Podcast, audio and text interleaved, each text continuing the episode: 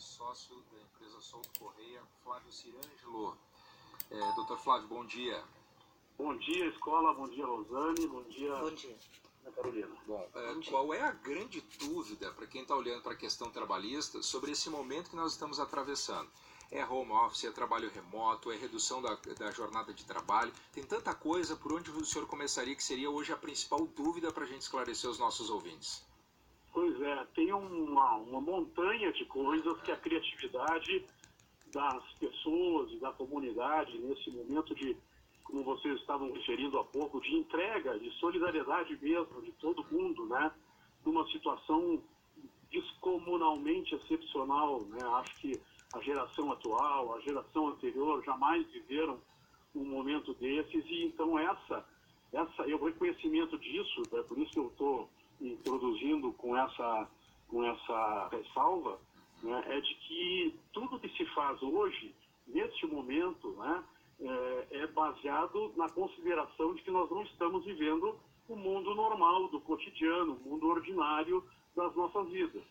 né? E ah, nós estamos buscando valores que são eh, valores maiores para todos, para que a sociedade possa sobreviver a essa crise monumental. Primeiro valor de todos, do ponto de vista trabalhista, evidentemente, é a preservação dos empregos. A preservação dos empregos para evitar que aquele contingente de desempregados que o Brasil hoje tem num, numa, num tamanho muito grande aumente por causa da crise do coronavírus e as pessoas percam as suas fontes de renda. E também outro valor não menos importante é a preservação das empresas, né, que são as provedoras das fontes de renda desses trabalhadores, Tá. principalmente as empresas pequenas, as empresas médias.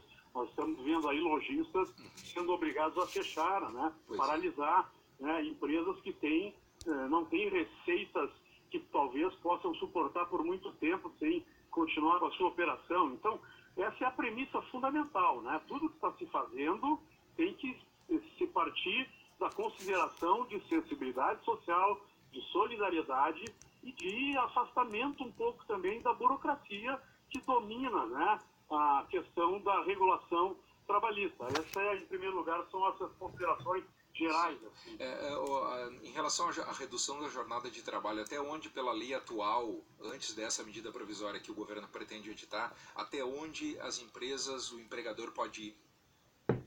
A diferença é que, segundo a, a legislação, a, a maior parte de alterações da atividade da empresa nas suas relações contratuais com seus empregados, a, a- pelo menos as alterações mais importantes e significativas, elas dependem de um processo de negociação com os sindicatos, que geralmente é um processo demorado, que, enfim, envolve uma série de, de procedimentos e atos e não é algo que ocorra da, da- do dia para da noite para o dia. Então, eh, pelo que eu entendi, né, a ideia do governo é simplificar esses procedimentos e permitir que alterações sejam feitas a partir de acordos individuais dentro da empresa, do, do, dos gestores da empresa com os seus empregados, inclusive individualmente.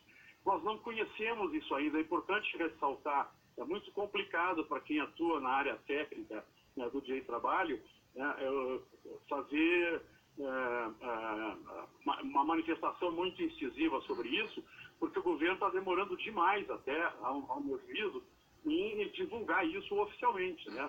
Nós sabemos a intenção de propor, por exemplo, a possibilidade de, re- de redução de salários através de acordos individuais, a possibilidade de eh, redução de jornada de trabalho e outras, outras, outros tipos de alterações, mas isso foi anunciado na quarta-feira, dia 18, né, como intenção do governo e até agora de manhã, eu acabei de acompanhar, ontem eu passei a tarde eh, acompanhando, né, quase eh, em tempo, em tempo eh, instantâneo para poder saber isso, e isso não está ainda divulgado. Mas a tendência é que isso venha a acontecer, deve ser certamente por medida provisória.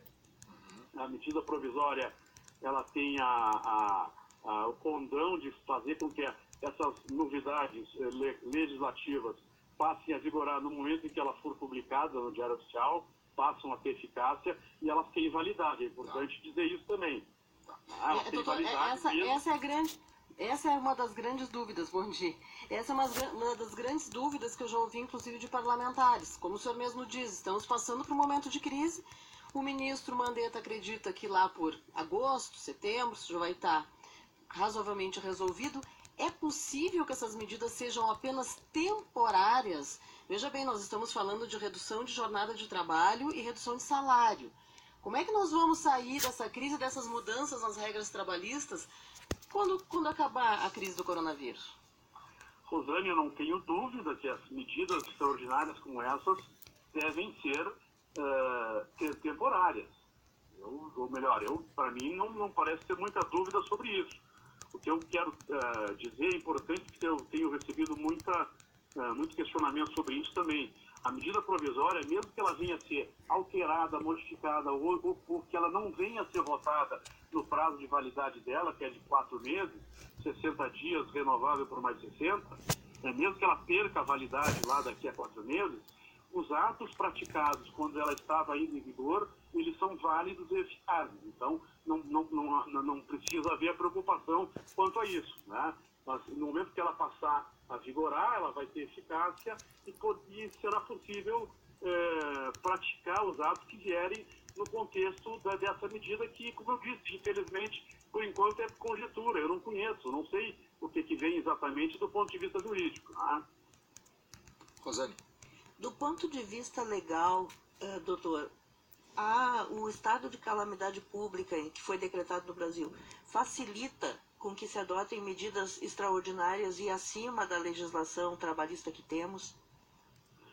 Eu acho que sim, estão sendo. Eu quero uh, relatar, eu sei que o tempo é muito curto, mas é impressionante como nos últimos, em poucos dias, né, essa, uh, toda a comunidade ligada às relações de trabalho, né, que envolve um mundo uh, de pessoas uh, gigantesco, né, ela se movimentou rapidamente, muito mais rápido do que o governo, e já está adotando, já estão sendo praticadas uma, uma pletora de soluções, como uh, isso contando inclusive com a compreensão dos próprios sindicatos representantes dos trabalhadores. Né? Aliás, é um bom momento para os sindicatos mostrarem o seu valor agora, que foram os sindicatos que reclamaram tanto de perder né, a receita do imposto sindical, que foi revogado há, há, quase três anos atrás. Né? Isso está acontecendo. Né? Nós temos notícia e acompanhamos de acordos coletivos que já foram assinados, assembleias com centenas, quase um milhar de trabalhadores que aconteceram ontem. Eu sei de uma né, que aconteceu ontem em São Paulo, que aprovou, aliás, um setor que está totalmente atingido, paralisado, que é o setor de diversões, né, de, de espetáculos, enfim, de salas de, de que por, por, por uh, trabalhar com aglomeração de pessoas não pôde mais uh, continuar operando. Então, isso já está sendo feito, está sendo, férias coletivas já, já estão sendo negociadas, eh, as licenças remuneradas cabíveis estão sendo concedidas. Eu estou dizendo isso por estar acompanhando na prática do dia a dia como consultor já desde a semana passada. E eu acho interessante isso, né? Porque esse espírito de compreensão da emergência né? e a essa essa, esse sentimento de, de solidariedade ele está acontecendo na prática. Né? Tá, tá, claro que tem momentos que tem que haver uma negociação muito forte, mas isso tem acontecido bastante. Tá. É... Inclusive com soluções fora da caixa também, Sim. um pouco. Tá. Doutor Flávio Cirângelo, nós estamos aqui, nós temos mais dois minutos e eu quero fazer, lhe fazer uma pergunta. Depois que isso tudo passar, independentemente de termos aí um regramento mais claro agora para esse período de exceção, o senhor acredita que o número de ações judiciais pode aumentar? Ações judiciais trabalhistas podem aumentar depois desse período? Cola, pode aumentar. E tudo vai depender da, do modo como as coisas forem eh, conduzidas. Pelo que eu tenho acompanhado, né, as coisas eh, eh, concretas, situações reais que eu tenho acompanhado, estão sendo bem conduzidas por ambas as partes interessadas, empregados e empregadores. E tô, estou vendo, pelo panorama que eu tenho acompanhado, uma, não, não, isto não vai ter uma tendência de ter um incremento muito grande de litigiosidade trabalhista, porque estão sendo bem feitas, e estão sendo feitas com a compreensão da emergência, que eu disse lá no início. Tá? E eu acho que nenhum juiz né, é, deixará de ter o bom senso de compreender isso se tiver que decidir sobre alguma solução não convencional que tenha sido utilizada neste momento de emergência para preservar o valor maior, que é evitar o desemprego, evitar as demissões né? e proteger né, a sobrevivência de quem empreende. Tá? Advogado trabalhista, ex-presidente do Tribunal Regional do Trabalho, eh, doutor Flávio Cirângelo, muito obrigado pelos esclarecimentos e um bom dia. Acho que nós vamos voltar a conversar mais para frente quando, quando a, a, as coisas estiverem mais, mais encaminhadas também, mais definidas em relação à questão do trabalho, né, as relações trabalhistas. É, é, só concluindo rapidamente, é porque a gente sabe que essas medidas elas mudam de um segundo para o é. outro, por isso que eu tenho muito é. cuidado de manifestar, porque, como eu disse, eu não conheço. Sim. Eu li nos jornais apenas Sim.